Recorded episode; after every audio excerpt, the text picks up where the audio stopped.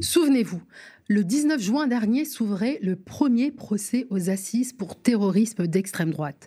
Quatre personnes appartenant à la mouvance néo-nazie, dont un gendarme, comparaissaient devant la cour d'assises des mineurs de Paris pour des projets d'attentats baptisés Waffenkraft et qui ciblaient des mosquées, des institutions juives, des meetings de Mélenchon et même l'artiste Médine. L'un des chefs de ce groupe, âgé de 17 ans au moment de son arrestation, planifiait divers modes opératoires, y compris des attaques en à l'arme blanche, des fusillades et des explosions. Le verdict est tombé le 30 juin dernier. Alexandre Gillet, l'ancien gendarme, a été condamné à 18 ans de réclusion criminelle, tandis que les co-accusés ont bénéficié d'une certaine clémence des juges. Quelle leçon tirer de la première affaire de terrorisme d'extrême droite jugée aux assises? C'est la question que s'est posée la journaliste Nadia Sweeney, qui a écrit une série d'articles sur le procès Waffenkraft, publié sur le site de nos confrères politiques et qui a bien voulu nous apporter les réponses. Pour ne rater aucune de nos vidéos, n'oubliez pas de vous abonner et d'activer la cloche. Bonjour Nadia. Bonjour Nadia. Alors, il y a eu quand même une dizaine de projets euh, d'attentats d'extrême droite qui ont été déjoués depuis à peu près 2017 quand la menace s'est réveillée. Et c'est le premier qui est jugé aux assises. Comment l'expliques-tu? Je l'explique parce que le projet qui était euh, principalement euh, fomenté par le gendarme, donc Alexandre Gillet, dont, tu viens de parler, euh, était vraiment abouti au sens où il a écrit des manifestes.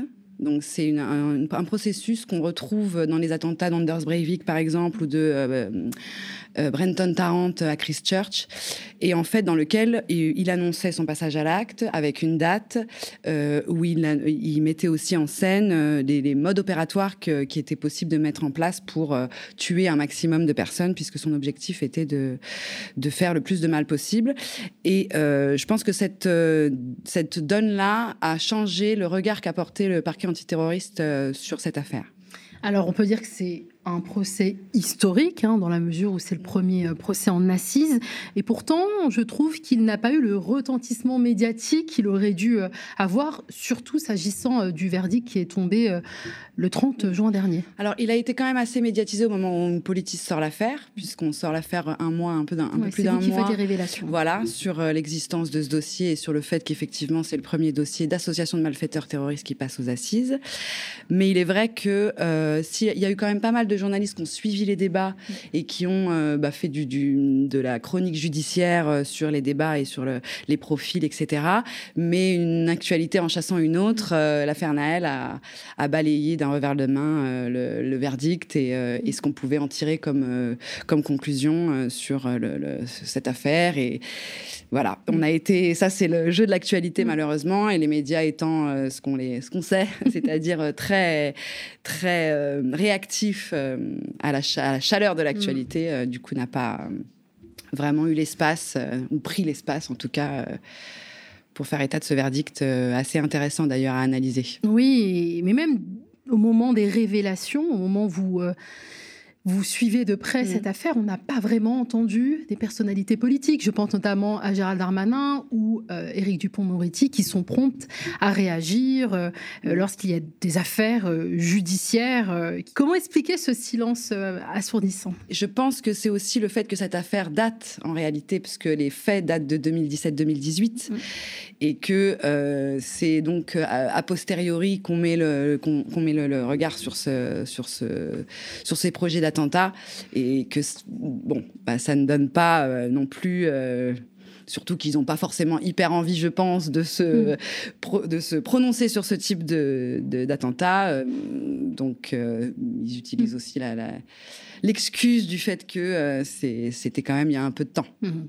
Alors on est frappé par l'extrême jeunesse des terroristes. Euh, l'un des chefs du groupe était âgé de 17 ans au moment de son arrestation, tandis que l'ancien gendarme avait 22 ans. Est-ce que tu peux nous en dire un peu plus sur leur profil? Comment, comment ils se sont rencontrés? Comment ils, ils ont mobilisé? Même euh, les autres Dans le groupe, il y en avait un qui avait 13-14 ans au moment des faits, qui a été jugé par ailleurs par un tribunal pour enfants et condamné à deux ans de prison avec sursis fin 2022.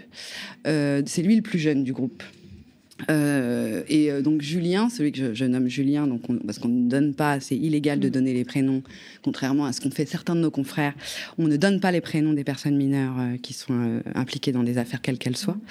avait 17 ans et en fait, il se rencontre sur les réseaux sociaux et notamment sur un groupe qui a été créé en 2017 par nos amis entre guillemets, euh, le Raptor et euh, Papacito sur un groupe qui s'appelle Monte une équipe. Euh, où il était question de, de, de, démontrer comment on pouvait créer des groupes en bas de chez soi avec des gens qui étaient d'accord avec nous pour potentiellement faire des actions militantes en tout cas. Et ça a dévié euh, très rapidement, euh, notamment euh, parce que les bacs, très, très, clairement, ils ont commencé à monter des équipes, pas pour faire des actions militantes, pour aller manifester. Ils ont commencé à monter des équipes pour aller fomenter des actions violentes. les deux protagonistes cités se sont retirés du truc. je pense, en tout cas, l'analyse qui a été faite par nos des confrères journalistes euh, Plotu et Massé, qui sont assez spécialistes de la question l'analyse comme euh, ils ont eu peur parce que ça, ça les a un peu dépassés. Euh, et ça a été repris par un jeune euh, anciennement royaliste, enfin qui se dit toujours royaliste, qui s'appelle Lucas Standarowski, qui gérait la bibliothèque dissidente qui est une bibliothèque qui diffuse tous les livres interdits en France, mm. euh, qui diffusent donc euh, toutes les idéologies néo-nazies, qui a traduit euh, notamment le manifeste de Brenton Tarrant en français, qui a traduit Siège aussi, qui est un livre d'un que James Mason, qui est l'idéologue des Atomwaffen Division, un groupe néo-nazi américain qui a énormément d'influence sur les réseaux sociaux, et donc qui diffuse ça comme ça à l'ultra droite de manière, enfin, qui les rend mm. accessibles. Et donc c'est sur ces groupes qui commencent à se rencontrer, et Julien euh, veut créer son groupe et il crée le projet Waffencraft. Et en fait, à partir des connexions qu'il peut faire, des espèces d'amitié aussi, des gens qui se connaissent. Enfin voilà, sur les réseaux sociaux, c'est assez fluctuant, c'est assez rapide. En plus, c'est quand même une jeunesse qui est très facilement accrochable sur les réseaux sociaux. On devient très vite amis. Mais comme c'était le cas avec les, jeunes djihadistes, très mm. rapidement, mm. on, a, on développe des sentiments, des amitiés, des choses avec des gens qu'on n'a jamais rencontrés. Et donc, il les, il les, euh, il les ramène dans un groupe dont l'objectif est de passer à l'action. De passer à l'action, mais c'est quoi, c'est quoi leur mobile, c'est quoi leur motivation? Leurs motivations, elles sont alors parce qu'ils ont des profils, ils ont des mécaniques de radicalisation qui sont propres à leur histoire. Et ça, c'est intéressant de voir aussi qu'il y a une individualisation des mécaniques. Mais comme toujours dans tous ces dossiers-là, euh, il y en a, euh, ils ont vécu des quand même, ils ont des histoires de vie euh, très compliqué. Mm. Euh, le, jeune Julien, par exemple, euh, il a été, euh, ça, il a une mère qui est bipolaire. Mm. Il a été un peu lâché dans la nature. Il se retrouve placé en ITEP alors qu'il correspond pas vraiment au profil. Donc, ITEP, tu peux nous rappeler c'est un institut thérapeutique éducatif, mm. mais donc avec une prise en charge qui correspond pas à son profil. Donc, il est en rébellion totale contre les, les, institutions, les gens, etc. Et donc, il a une, une des déchirures qui font que euh, il va être poreux à des idées de d'ordre, de on reprend en main sa vie, euh, etc. C'est exactement le même principe que chez les certains djihadistes, euh, avec une, une, appétence pour la violence. il avait des comportements extrêmement violents, etc. Ça, c'est pour Julien. Pour le gendarme, c'est un peu plus compliqué parce qu'en fait, au procès et pendant les débats, on n'a pas bien compris quelle était réellement ses motivations, mm. d'où ça venait en fait, parce qu'il a plutôt une histoire assez euh, ben, stable, pas, pas vraiment euh, faite de, problématiques sociales euh, majeures. Donc ça, lui, je vous avoue que mm. ça reste un point d'interrogation. et puis pour les autres, ben, on retrouve des problématiques familiales très compliquées. Et voilà, et donc des jeunes qui sont lâchés, qui se retrouvent beaucoup sur les réseaux sociaux, qui n'ont pas de limites sur les réseaux sociaux et qui se laissent embarquer dans des trucs euh, et puis après qui alimentent eux-mêmes. Mmh. Donc leur moteur, ça reste quand même la haine c'est la haine de eux-mêmes, de tout.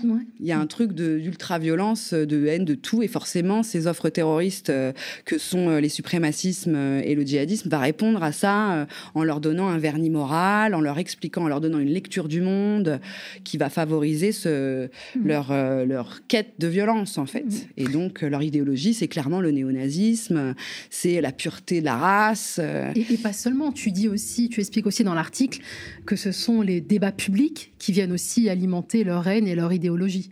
Alors en fait, ce que dit la DGSI, parce qu'on a eu euh, une, une après-midi où un commissaire de la DGSI est venu témoigner, anonymement évidemment, de la menace de la, du terrorisme dit d'ultra-droite, puisque eux le qualifient comme ça pour faire une différence avec l'extrême droite parlementaire, parce que c'est l'objectif affiché, enfin officiel.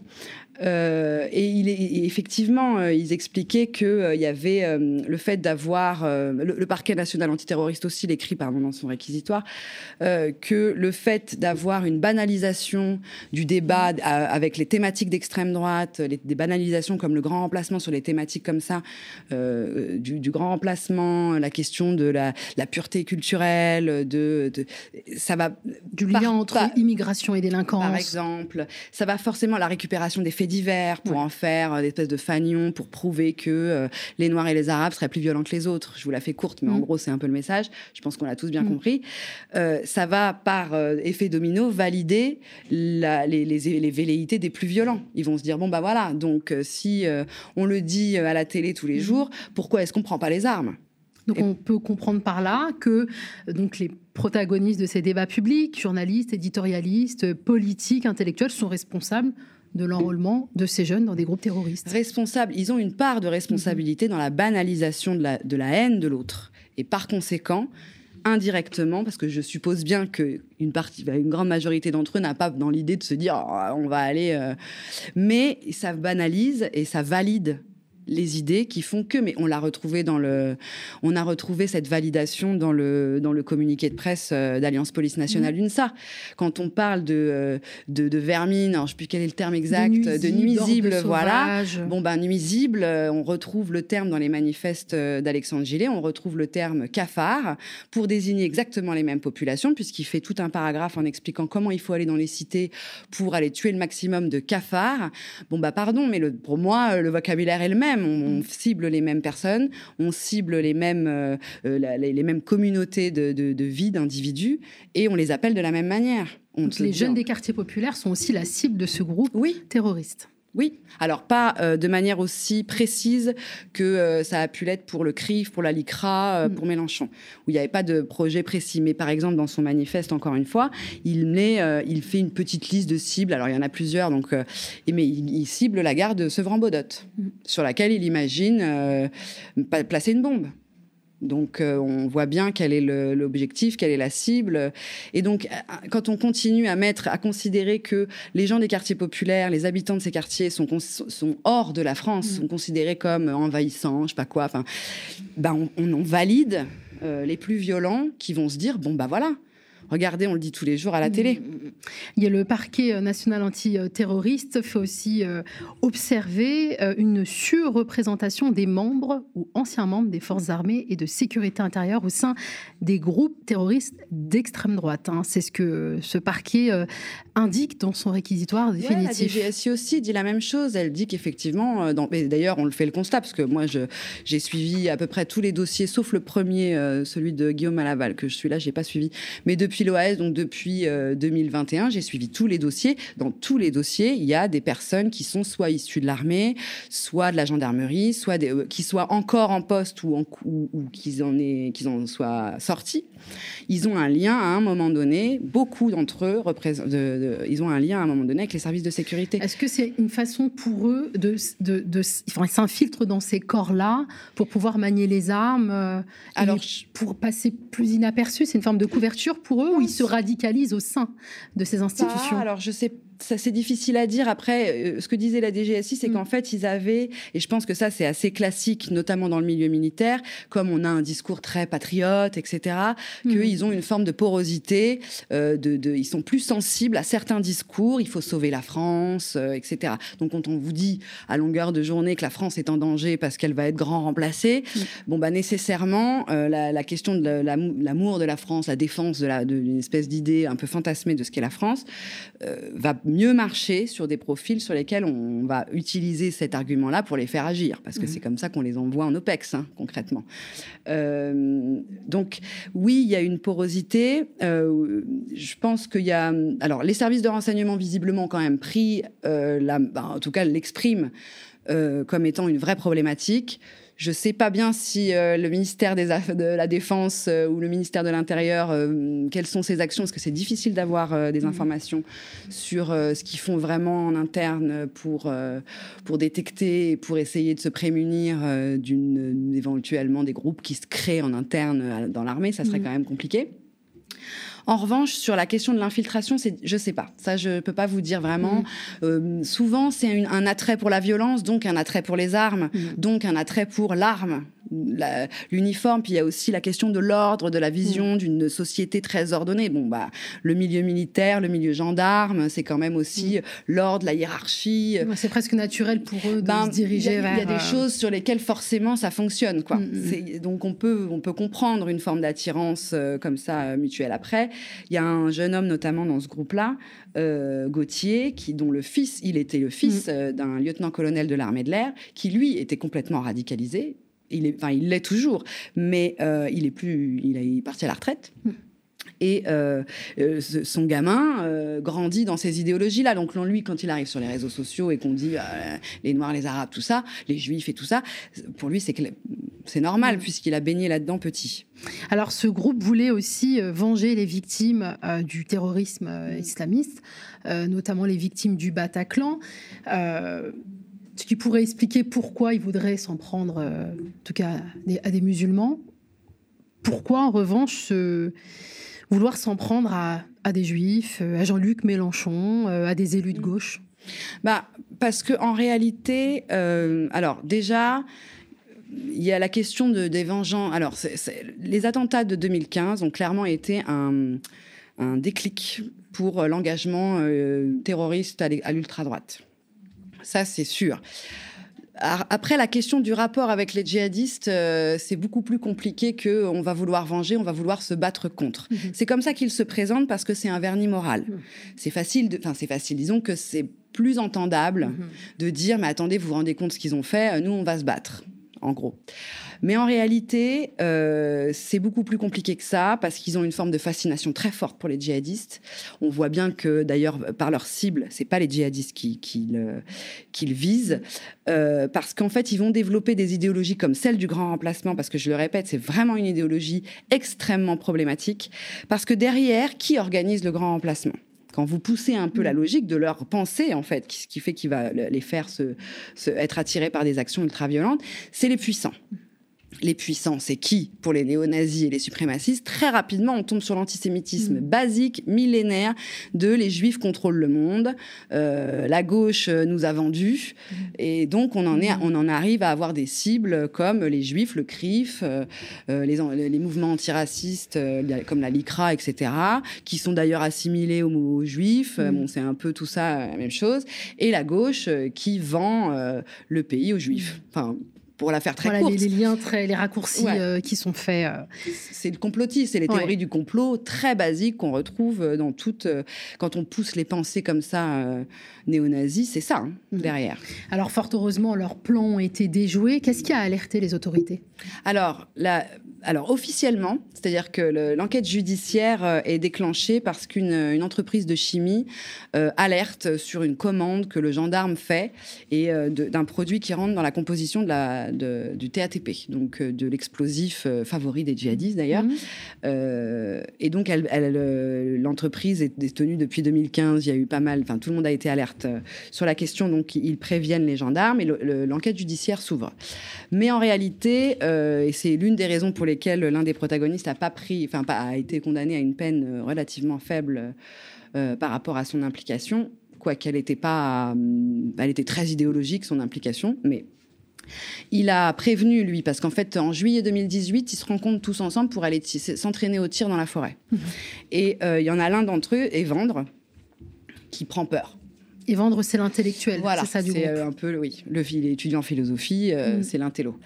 Euh, lui, il prend peur, il rentre chez lui et 15 jours plus tard, il appelle la gendarmerie pour prévenir qu'il y a quand même un risque Et donc, il prévient la gendarmerie.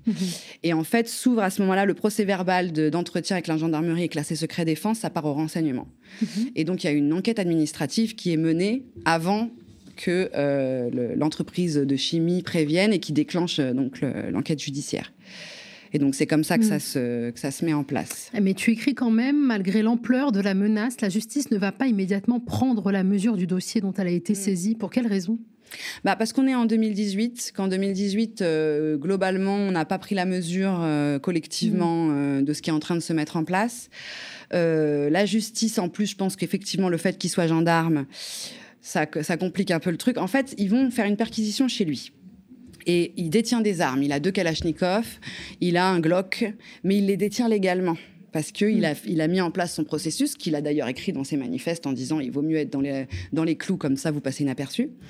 Et donc, il, a, il s'est inscrit, à, il s'est inscrit à un stand de tir, il a fait ses tirs réglementaires pour avoir euh, son, son, son, petit certificat, et il achète ses armes, il fait une demande à la préfecture, il a l'autorisation de les détenir. Mhm. Donc, quand euh, les, les, les gendarmes, parce que c'est les gendarmes qui font l'enquête sur un gendarme, déboule chez lui, euh, il trouve des armes, mais qu'il détient légalement. Bon, il commence à se dire, il y a quand même beaucoup d'armes.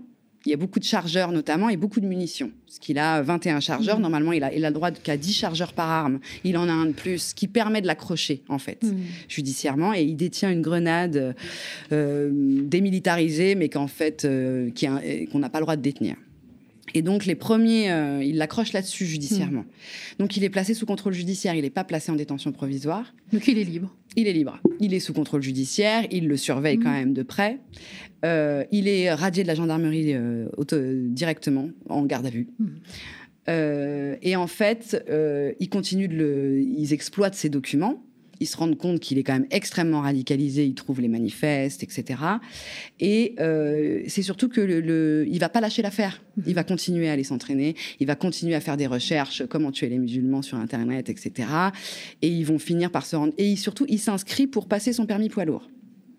Sauf que dans son manifeste, comme il a fait un copier-coller des, de, ce que Daesh, de la propagande djihadiste, il y avait notamment l'utilisation des camions béliers pour aller foncer dans les foules. Donc là, la justice commence à se mm. dire, euh, oulala, euh, c'est, ça devient compliqué. Et ils finissent par l'arrêter euh, en décembre alors qu'il rentre d'un entraînement en forêt. Mais malgré tous ces éléments concordants, euh, les juges ne vont pas tout de suite saisir le parquet euh, antiterroriste. Ouais, alors le parquet antiterroriste, et ça, j'ai fait une petite erreur dans, l'article, parce que le parquet antiterroriste en tant que tel existe depuis 2019, donc il n'est mm. pas encore créé. Mais il y a un pôle antiterroriste. Oui, le pôle. Voilà. Mais, le pôle n'a pas été informé. pas tout de suite. Pas tout de suite. Pas tout de suite. Cela dit, quand euh, il, l'affaire, quand il voit quand même qu'il y a une problématique idéologique et une velléité de passage à l'acte, il demande l'avis de la DGSI mm-hmm. pour dire bon, qu'est-ce qu'on fait avec ça Bon, et puis au début, comme ils sont que sur des armes illégales et que, comme je vous dis, on avait la mesure, on n'avait pas vraiment pris la mesure à ce mm. moment-là euh, sur le, cette menace-là. D'accord. En fait. Et donc, euh, c'est comme ça qu'il justifie que euh, les choses n'aient pas été plus rapides. D'accord il aurait fallu qu'il vole euh, une canette de Red Bull pour euh, terminer en comparution immédiate. Hein. C'est beaucoup plus rapide. La justice est quand même beaucoup plus efficace à ce moment-là. Alors, euh, on le disait, vendredi 30 juin, donc l'ancien gendarme adjoint, Alexandre Gillet, a été condamné à 18 ans de prison avec une période de sûreté des deux tiers. Est-ce qu'on peut parler d'une peine euh, satisfaisante ou plutôt proportionnelle eu égard aux faits euh, reprochés Moi, je ne peux pas dire si c'est proportionnel ou pas. Ce que je peux dire, c'est que mm. euh, au regard des autres affaires, comme c'est le premier dossier, la, différence entre les assises et le, tribunal correctionnel, mm. c'est qu'aux assises, on risque 30 ans et au correctionnel, on en risque 10 maximum.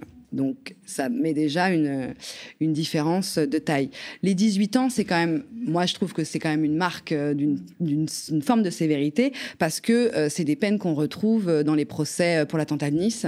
Et c'est des peines, enfin, par exemple, Abrini, dans l'affaire dans de, des attentats du 13 novembre, il a pris 22 ans. Mm-hmm. Donc, et pourtant, il était considéré, enfin, il était considéré comme le 11e homme du commando. On est sur, sur un attentat abouti. Il a été sur zone et il prend 22 ans. Là, on est sur une AMT, euh, une association de malfaiteurs mm. terroristes qu'on a pris avant passage à l'acte. Mm. Et il prend 18 ans. Donc, je pense, c'est mon avis euh, tout personnel, mm. qu'il y a une prise de conscience de la justice de cette menace et que cette peine est lourde. Mm-hmm. En revanche, ces co-accusés, eux, ont été condamnés à des peines euh, qu'on peut qualifier de légère. Hein. Julien, co-auteur du projet d'attentat, a été condamné à 5 ans de prison, dont 3 avec sursis. De même pour Evandre, hein, qui est quand même l'intellectuel du groupe. Hein. c'est celui qui, quelque part, continue d'alimenter la haine et la détermination de ces terroristes à passer à l'acte. Comment, expliquer la clémence des juges? Alors, la clémence, euh, je ne sais pas si on peut parler de clémence, mais en tout cas, la différence des peines, c'est que déjà Julien était mineur. Donc d'emblée, il a, euh, un, mécanisme qui divise par deux la peine qu'on pourrait, qu'on pourrait euh, donner à un adulte. Donc ce qui explique pourquoi on a l'impression que c'est clément. Mais en réalité, s'il avait eu 18 ans, il aurait pris deux fois plus. Mais il divise par deux parce qu'il était mineur. Et Vendre, il a prévenu les autorités. Et d'ailleurs, alors aux dernières nouvelles, euh, son avocate voulait faire appel euh, parce qu'elle avait demandé une, elle avait demandé à ce qu'il ne soit pas condamné à une peine euh, parce qu'il a prévenu et que dans la, et que dans la loi, quand une personne empêche un passage à l'acte, même si elle a à un moment donné été en contact, et d'ailleurs si elle le sait, c'est qu'elle est en contact. Euh, il y a une, alors je sais plus exactement le mm. terme juridique et mm. je vais peut-être dire une bêtise, mais euh, on, dit, enfin, il n'y a pas de peine. Enfin, on peut demander à ce qu'il mm. n'y ait pas de peine de prison. Le euh, dernier, Gauthier, il, était pas très, il fait partie de celui qui était le plus éloigné. il est très idéologiquement très marqué, pas de problème. Il, est, il a grandi là-dedans. Il, il, est, il va à Auschwitz se prendre en photo en faisant le salut nazi devant Auschwitz. On en est quand même à ce niveau-là. Mais en termes de passage à l'acte violent, la seule chose qui lui a été reprochée, effectivement, c'est d'avoir acheté un fusil à pompe. Mhm. Mais euh, difficile de le raccrocher sur un vrai, une vraie velléité de passage à l'acte. Donc c'est pour ça ce qui, ce qui, explique pourquoi il, est euh, d'ailleurs le, celui qui est le moins condamné. D'accord, donc les juges n'étaient pas sûrs qu'il comptait participer à ce projet d'attentat. Il était même au enfin bon, il s'est un peu échaudé effectivement sur les passages à l'acte violent, mais comme on en trouve beaucoup sur les réseaux sociaux, du de la ratonnade comme ils disent, etc. Mais on trouve ça, c'est mm. genre c'est public quoi. Euh, de là à aller placer une bombe euh, ou aller tirer dans la masse à la sortie d'une mosquée, on n'a pas de, lui était pas dans cette euh, marqué à ce point-là, disons, passage à l'acte violent. L'avocat général a dit quelque chose de très intéressant. Mm il a déclaré, vous êtes face à une sorte de djihad, un djihad nouveau, un white djihad. Euh, c'est ce qu'il a, indiqué hein, dans son réquisitoire jeudi 29 euh, juin lors de ce procès euh, Waffencraft c'est un concept, on va dire, que tu connais plutôt bien. Tu as écrit dessus. Alors Nadia, est-ce que tu peux nous expliquer ce qu'est le white jihad et quels sont les points de convergence entre le djihadisme et le terrorisme d'extrême droite, même si tu nous en as déjà un peu fait part euh, en amont de cet entretien? Bah, en, fait, le white jihad, c'est euh, une thématique qui, euh, qui se développe, qui s'est développée aux États-Unis mmh. à partir des attentats du, du, 11 septembre. Il y a eu, au moment des attentats contre les tours jumelles, des groupes néo-nazis qui se sont positionnés en soutien à Al-Qaïda en disant euh, qu'ils attaquaient, euh, parce que je vous disais tout à mhm. l'heure, euh, les grands complots juifs, etc., et que par conséquent, on avait les mêmes ennemis, donc on pouvait se, on pouvait considérer qu'on était dans une, plutôt dans une guerre commune contre un ennemi commun. Et en fait, ça a fait son bonhomme de chemin, notamment avec euh, l'émergence de Daesh, la puissance violente de Daesh, parce que Daesh a quand même inondé de propagande ultra violente les réseaux sociaux et Internet. Et euh, les néo-nazis américains s'en sont servis en disant mais regardez, euh, en fait, ils ont une vision du monde qui est quand même assez similaire à la nôtre, et ils sont des hommes virils qui font la guerre. Eux, ils défendent leur identité, eux, ils défendent leur religion, et ils y vont. Et ben nous aussi, on doit en fait dans une logique de récupération de la, de la force violente, de l'ultra-violence que que montrait le djihadisme. Nous aussi, on doit faire le djihad mais le djihad au nom de la race blanche, évidemment, pas au nom de la religion. Et donc, euh, le, concept de white jihad a été euh, comme ça euh, créé. Il est, il est notamment porté par un groupe qui s'appelle Atomwaffen Division, qui est un groupe de néo-nazis américains, qui s'est autodissous, mais qui s'est en fait euh, recréé en sous-groupe, parce qu'en 2020, il y a eu des vagues d'arrestations aux États-Unis, euh, des chefs, donc, euh, mais ils ont largement, de toute manière, il y a plein de sous-groupes qui se sont créés, en Europe aussi, beaucoup. Et en fait, on, retrouve leur propagande dans tous quasiment tous les groupes terroristes d'extrême droite de ces dernières années en France. On retrouve leur propagande. Et d'ailleurs, le white jihad, qui est un terme en anglais, et eh ben, même eux l'utilisent en, anglais. Et, cette thématique, elle crée euh, des zones de porosité ce dont je vous parlais sur les, mm. entre euh, l'engagement terroriste djihadiste et euh, le suprémacisme blanc. Il y a eu en 2021 euh, une étude extrêmement intéressante que, qui a été faite par l'université de Washington, qui est parue en décembre 2021, qui s'appelle Rise of the Reactionaries. si vous le trouvez, mm. c'est en PDF accessible sur Internet, c'est en anglais, mm. mais dans lequel ils, ils analysent tous les points de convergence qui existent entre les djihadistes et les suprémacistes blancs. Et c'est super intéressant parce qu'on se rend compte qu'ils ont euh, des points communs comme une lecture du monde similaire. Donc ils voient, ils ont l'impression que le monde est en dégénérescence et qu'il faut lutter contre cette dégénérescence. La dégénérescence du monde, elle est portée par qui? Par euh, le, ce qu'ils appellent le lobby LGBT, donc l'homosexualité, l'acceptation de l'homosexualité, par les progressistes, donc la gauche, par euh, par les féministes, évidemment, parce que la femme, dans leur logique aux deux, et c'est leur point aussi un de leurs points communs, c'est qu'ils ont une logique très viriliste avec la place de l'homme, la place de la femme extrêmement établie euh, et rigide. Ils ont une vision euh, très utopique de la société qu'ils voudraient mettre en place, une société totalitaire, tous les deux, euh, sur une, épuration idéologique, d'un côté pour la race blanche, de l'autre côté pour la religion, mais la question de la pureté est la base de leur utopie si vous voulez. Euh, il y a une question du guerrier, l'image du guerrier. Alors, elle n'est pas, évidemment, d'un côté, c'est le guerrier, euh, soit celte, vous voyez, avec mm. viking, euh, blanc, avec plein de tatouages, Sparte en fonction. Mais, barbu quand même. Voilà, alors ça, par exemple.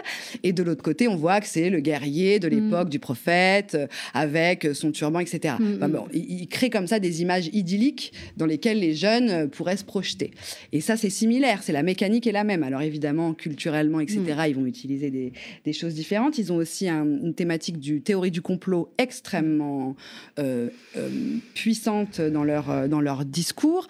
par exemple, les, djihadistes utilisent la, ce qu'ils pensent être la guerre globale contre l'islam donc ils pensent que l'ensemble du monde est en guerre contre eux. Mhm. Donc il faut défendre leur leur groupe, qui est euh, l'islam pur, mhm. si j'ose dire. De l'autre côté, on a le génocide blanc, mhm. mais qu'on entend, euh, enfin, je dirais, on entend Éric Zemmour, c'est ce qu'il nous dit quelque part. Le grand remplacement, Bien sûr, le grand remplacement, le génocide blanc. Donc, il faut défendre, le, il faut se défendre contre les attaques euh, contre notre race, notre groupe. et, et, ils développent comme ça. En fait, ils sont, et puis ils ont un rapport avec leur groupe politique qui est le même. C'est-à-dire que les djihadistes sont aux islamistes ce que les suprémacistes sont à l'extrême mmh. droite. C'est la même mécanique. Mmh, mmh, on a un groupe politique qui porte un projet. Et on a, la, on a de ce, né de ce groupe-là le groupe terroriste, mais qui est accolé. Et c'est la même logique. Est-ce qu'on peut dire que la France a sous-estimé justement la menace de ce djihadisme white? Elle l'a sous-estimé. Alors, on voit, elle le prend en compte. Hein, mm, mm. et je pense qu'elle tire les leçons du fait d'être passée à côté du djihadisme euh, islamiste. Mm. Et que par conséquent, elle applique, puisque c'est les mêmes, euh, c'est le parquet national antiterroriste qui s'est formé, la DGSI aussi, qui s'est formé sur les mécaniques de radicalisation au djihad, et qui du coup va un peu appliquer euh, les mêmes logiques. Donc elle prend en compte, à mon avis, de manière un peu plus sérieuse que ce qu'elle a pu faire euh, pendant au début des années 2010 mm. euh, sur la question des djihadistes. Donc oui, je pense qu'elle le prend en compte. En revanche, il y a une vraie problématique, c'est que c'est endogène. C'est propre à nos sociétés. Mm. C'est-à-dire que la question du terrorisme d'extrême droite, pour moi, c'est la question du djihadisme pour le monde arabe. Mm-hmm. C'est-à-dire que c'est quelque chose qui vient de notre euh, société. Mm, Alors que le djihadisme islamiste, c'est quelque chose qui vient de l'extérieur, si vous voulez, alors qui va toucher des populations ici et qui va embarquer des gens qui sont sur nos territoires. Mais le, le, le, Chem, il s'est pas créé euh, en France. Enfin, mm-hmm. il s'est créé sur un territoire euh, du monde arabo-musulman, etc. Bon, bah là, on a une logique qui est quand même historique chez nous mm-hmm. et qui vient de notre histoire. Pas d'hier, ça ne date pas d'hier, le nazisme en Europe. Et donc, et je pense que cette, euh, ça nous crée une difficulté. Et c'est pour ça que quand on entend les gens euh, sur les plateaux télé valider des théories euh, ou utiliser des termes extrêmement connotés et qu'on leur dit rien.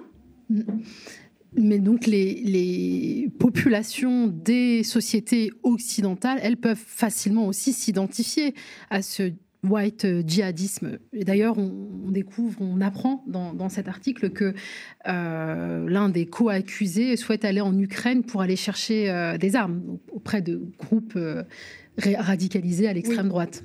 Bah, il y a eu, euh, à un moment donné, il y a eu euh, toute la, la, propagande autour du bataillon Azov, mm. qui était un bataillon euh, néo-nazi au sein de, de, de, de l'armée ukrainienne. Enfin, c'était pas vraiment dans l'armée. Après, ils sont entrés dans l'armée, ils ont été un peu dissous et un peu calmés sur leur néo-nazisme affiché.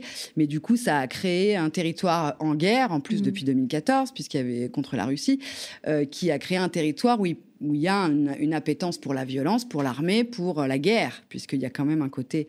Sauf que dans le, dans le malheur euh, finalement. Comme la Russie aussi était quand même une grande image pour l'extrême droite et l'ultra-droite Poutine étant, ayant été euh, mis sur un piédestal, et vous remarquerez qu'il a un discours sur la dégénérescence de la société occidentale qui est quand même extrêmement similaire à ce que peuvent avoir les néo-nazis américains euh, sur le même sujet.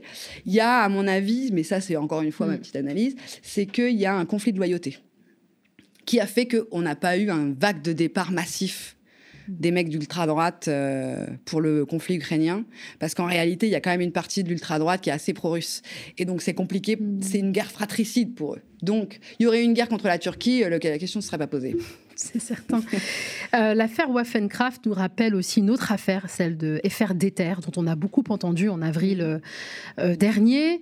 affaire Déter, hein, c'est le nom de ce groupe Telegram sur lequel tu vois, le lapsus télédrame sur le groupe Telegram, sur lequel des militants d'extrême droite faisaient part de leur volonté d'action violente, ciblant une fois de plus des musulmans et des élus de gauche notamment.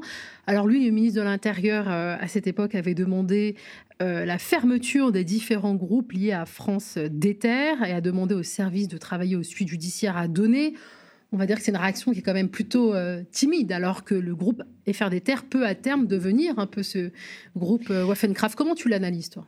C'est extrêmement difficile parce que euh, déjà FR des Terres c'est, a été. Alors, ils existent encore un peu sur Telegram, mais c'est très à la marge. Ils se mm. sont recréés sous un autre nom mm, mm. qui s'appelle Ariane, je sais plus quoi.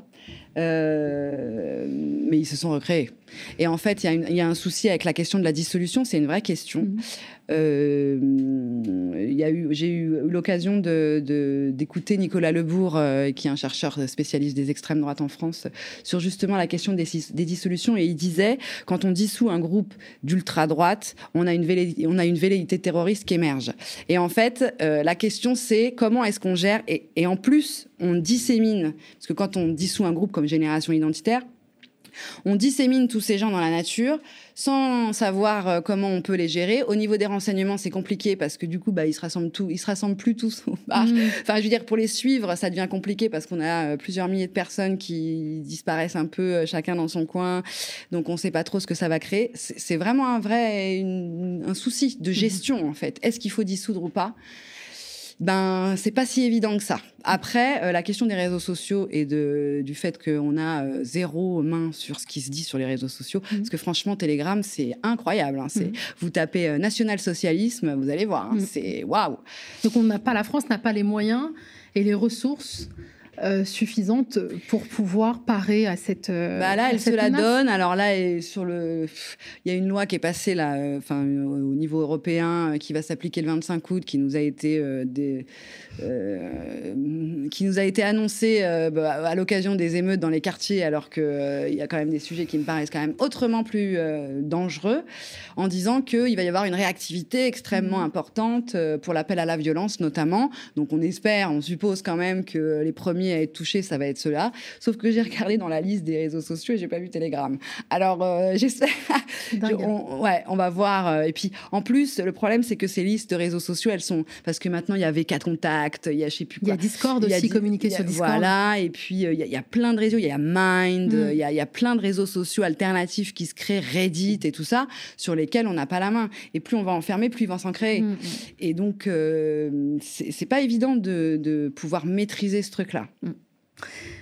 Merci beaucoup Nadia Sweeney bah, pour euh, ces éclairages. Merci d'avoir répondu à nos questions et merci également euh, à vous hein, de nous avoir suivis. Vous le savez bien maintenant, comme à chaque fin de saison, nous réduisons quelque peu la voilure avec notamment la mise en pause de nos directs, mais l'actualité ne s'arrête pas et nous continuons à vous fournir dans ces moments importants nos reportages, enquêtes, entretiens, plateaux d'analyse et euh, de débat. Et ce au quotidien, hein, vous le savez, l'intégrité de notre projet éditorial unique dans le PAF indépendant toujours de votre soutien et de vos dons.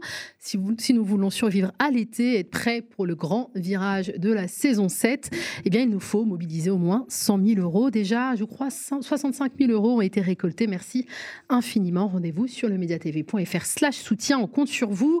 Et rendez-vous aussi sur le site hein, de Politis pour aller découvrir cette série euh, d'articles très fournis de Nadia Sweeney. Restez connectés aux médias. À bientôt.